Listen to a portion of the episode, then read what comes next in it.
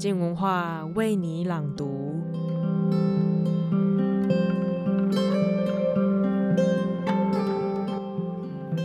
你是否曾经对以下这些人曾感到好奇过呢？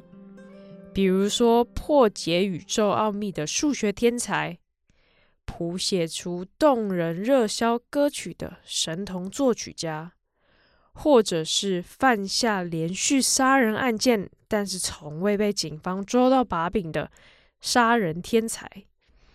为什么这些人能够如此不同，甚至还有一些天才的成分存在呢？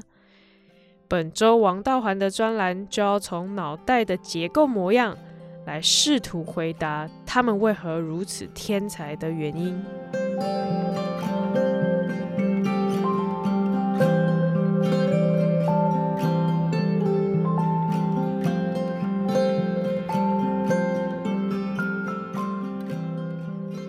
是王道环，我要为您朗读我的专栏《亲日月之玄机》。一八一八年一月一日，星期四，小说《科学怪人》问世。这部小说现在已是科幻经典，它诞生的故事也成了传奇。我们不免以为它当年便是畅销书。事实不然，因为书太贵了，每部定价零点八二五镑，绝大多数人每周工资不到一镑。作者一次买十部，也要花六镑。出版商只印了五百部，因此一部小说通常印成三册，方便分享。当年有不少类似租书店的读书俱乐部。至于稿费，根据合约，作者可分得出版利润的三分之一。所谓利润。指售书收入扣除制作成本后的余额。结果，玛丽雪莱分到了四十一镑，大约相当于今日的三千三百镑。对名不见经传的少妇玛丽，那的确是一笔大钱。即使她的先生雪莱，从写作赚到的钱，合计都没那么多。以当年畅销书的记录衡量，《科学怪人》简直就船过水无痕。拜伦的长诗《海盗》出版当天就卖出一万册，而四十年后的科学经典《物种原始论》第一版一千两百五十册，还未上市便由书商订购一空。现在，小说《科学怪人》的名气来自他在文学史上的正典地位，入列经典之林。可是，一般读者对他的印象可能不来自阅读的口碑，而是其他形式的媒体，例如据以改编的舞台剧、漫画、电影。第一部《科学怪人》舞台剧。一八二三年七月二十八日在伦敦首演，一共演出三十七场。一八二五年一月五日在美国纽约市首演。进入二十世纪后，大众对于科学怪人的印象，主要得自一九三一年美国好莱坞出品的电影，由英国演员卡洛夫扮演的怪物，成了影史经典。后来，连漫画、卡通都难以挣脱他立下的形象窠臼，因此大多数人在阅读小说《科学怪人》之前，就见过卡洛夫的怪物形象，对于小说中的怪物产生先入为主的成见。其实，小说里最重要的情节是怪物的成长，怪物并不是生成的。而是变成的。创造它的是科学家维克托。维克托在他展现了生机之后，就抛弃了他。小说里最动人的情节是他变成怪物的过程。更糟的是，卡洛夫主演的《科学怪人》，创造怪物的情节也成了经典，与小说大异其趣。小说里，维克托在大学里遇见两位科学老师，华曼是他非常敬仰的一位，因为华曼对传统科学虽然有一针见血的批评，可是传统科学的堂皇愿景仍然令他向往、感动。青春拳、炼金术当然是幻影，可是时间、生命。物质变化的奥秘，依旧是研究的动力。维克托研究动物与人的躯体，是想知道生命之火是怎么燃起来的。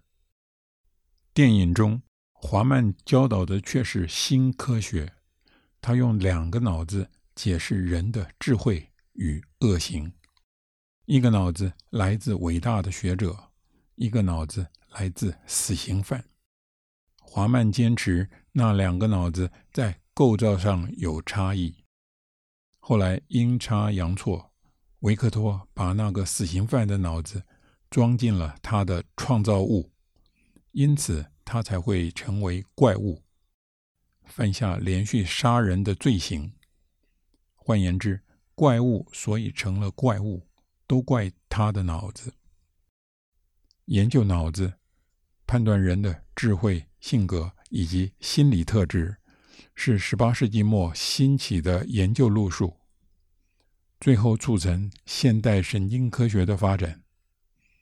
到了十九世纪中叶，收集人的脑子，建立脑子心智科学，成为言之有物的科学计划。事实上，与雪莱夫妇相熟的名人拜伦，受到传颂的特质之一。便是头大。拜伦死后，医师取出了脑子测量，指出重量的确可观。在欧洲，将死刑犯尸体供医师解剖是刑罚的一部分，因此医师见过的人脑以罪犯的居多。科学家更需要有成就的人捐献脑子，例如贝多芬。一八五五年。欧洲公认名列史上三大数学家的高斯，因心脏病发过世。第一位是阿基米德，第二位是牛顿。哥丁根大学解剖生理学教授瓦格纳为他验尸之后，取出了脑子，保存在实验室里。然后瓦格纳以高斯为例，说服了一些教授与名人。捐赠脑子供研究。一八六零年，他发表了初步研究报告。首先，瓦格纳做足了功课，找出九百五十份验尸记录，摘取脑子重量的数据，其中由拜伦居为业，法国比较解剖学家夺魁，高斯连前一百名都挤不进，他的脑重。只比平均值高出一些而已。哥丁根一名工人的脑子都比他重，那么脑子表面的沟回模式呢？很复杂，但是一般人无论男女也可能有同样的结构。瓦格纳不得不结论道：脑子的重量与脑子表面的结构模式不足以反映心智的高下。但是瓦格纳的结论并没有浇熄这一科学兴趣。十九世纪下半叶，欧美各地都出现了收集人脑的计划，许多名流纷纷响应。以脑子大小定优劣，仍然是最直观的信念。人为什么是万物之灵？因为人有超级大脑，人的脑子是黑猩猩的三至四倍。出土的古人类化石，要是脑子不比黑猩猩大，就不可能是人的祖先。一九二四年一月，列宁过世，苏共中央早就宣称列宁是天才，因此验尸后将他脑子取出，打算请专家以科学方法证明他的确是天才。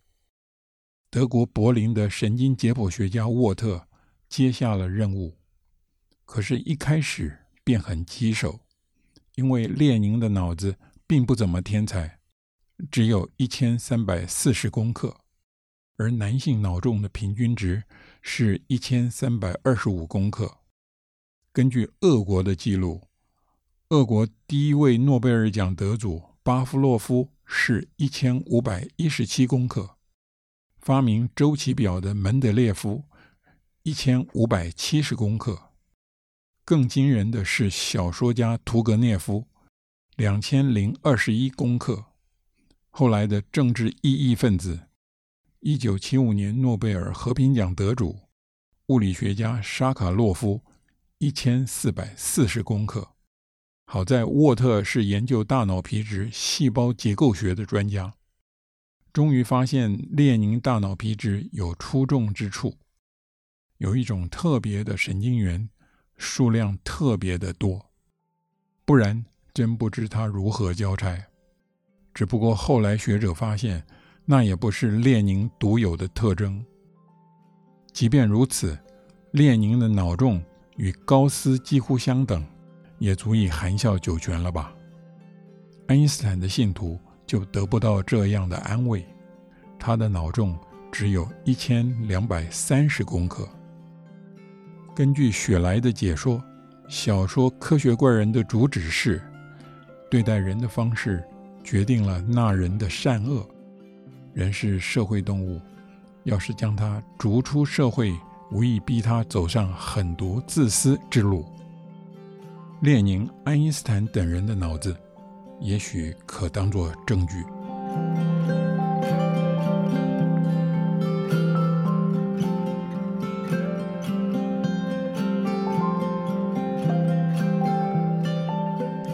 今天的专栏就到这里，明天是陈伯清的书评时间，他即将分享《港式台派：异地家乡的生活文化漫游》这本书。听作者分享自己身为香港人是如何理解台湾，而那些我们习以为常的生活，又是如何在香港人眼中玩转出另一番风味呢？有趣的文化碰撞，就在明天的书评。